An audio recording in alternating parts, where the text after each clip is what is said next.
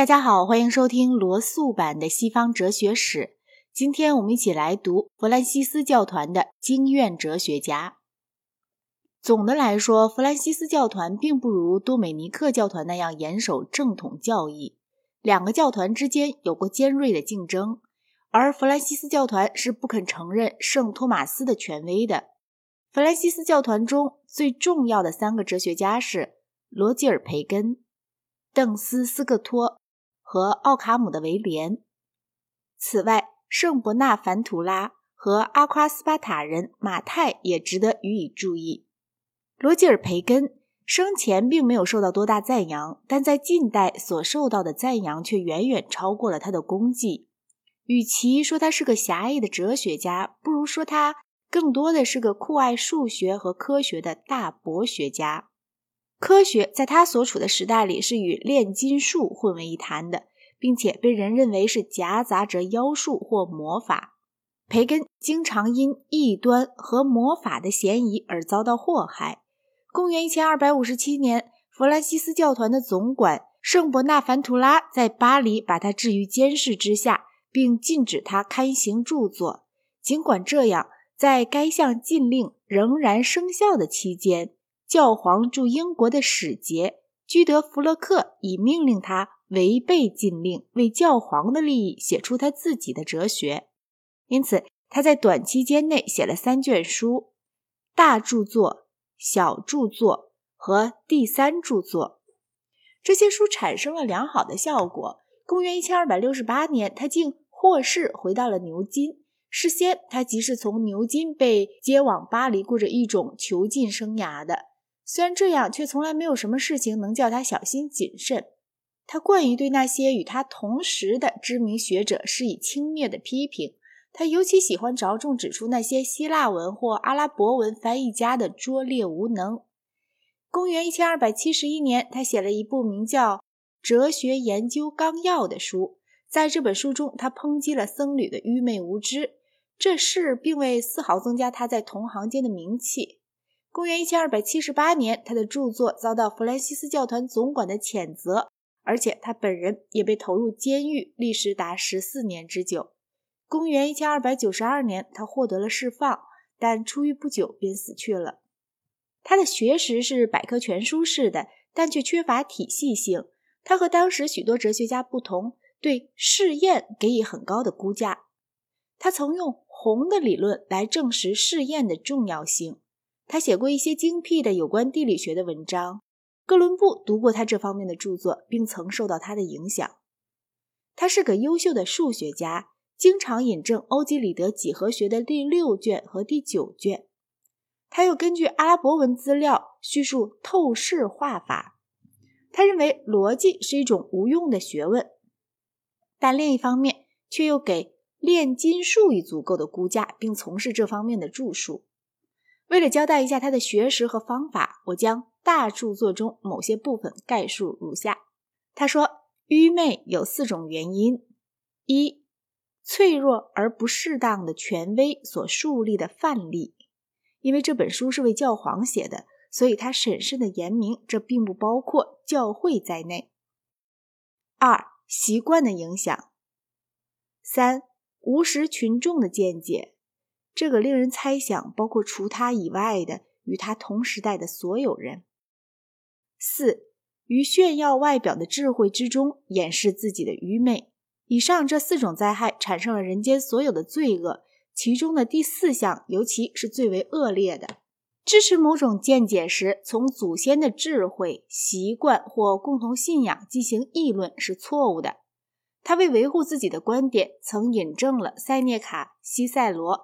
阿维森纳、阿维罗伊、巴斯人阿黛拉德、圣杰罗姆和圣克里索斯托姆，他似乎认为有关这些权威的例证已足够证明一个人不当尊重权威。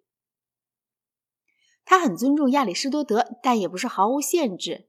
他说：“只有亚里士多德和他的信徒在所有智者的判断中才被称为哲学家。”当他谈到亚里士多德的时候，他使用。大哲学家这一称呼，他告诉我们，就连这位斯塔基拉人也未达到人类智慧的极限。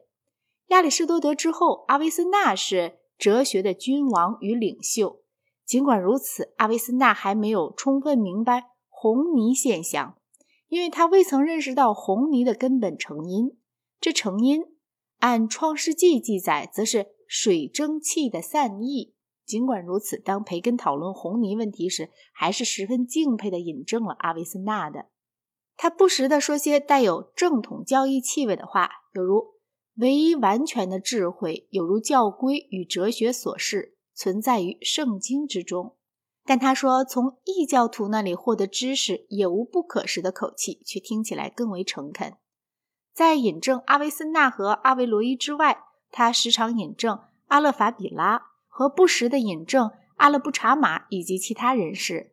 他引证阿勒布查马，用以证明数学在洪水灭世之前。为世人诺亚和他的子嗣所知晓。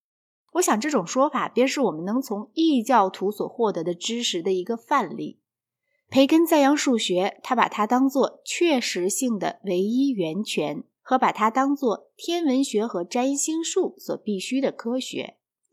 培根追随阿维罗伊，认为能动的智力在本质上是与灵魂分别开来的一个实体。他引证了许多有名的神学家，其中也有林肯的主教格罗塞特斯特来支持这个与圣托马斯相反的见解。他说，与亚里士多德书中显然自相矛盾之处是出于翻译上的错误。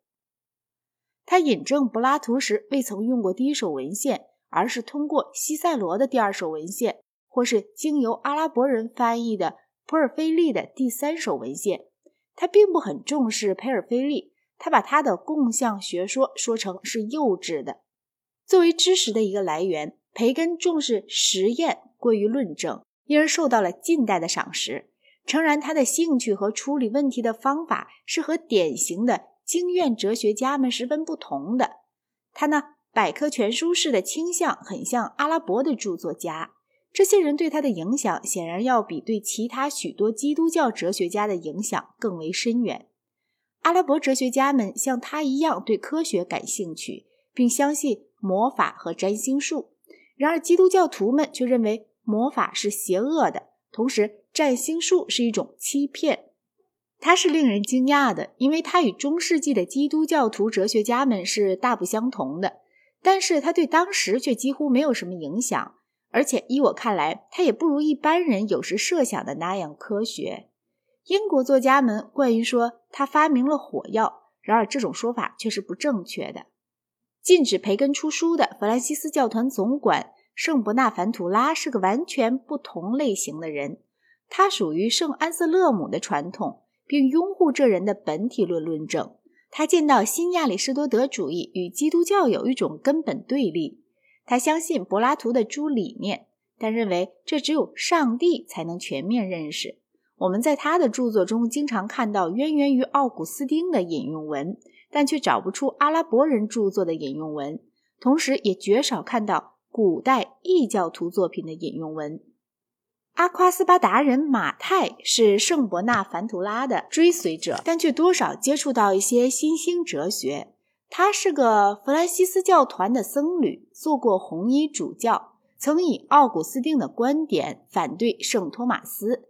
但对他来说，亚里士多德已经成了大哲学家。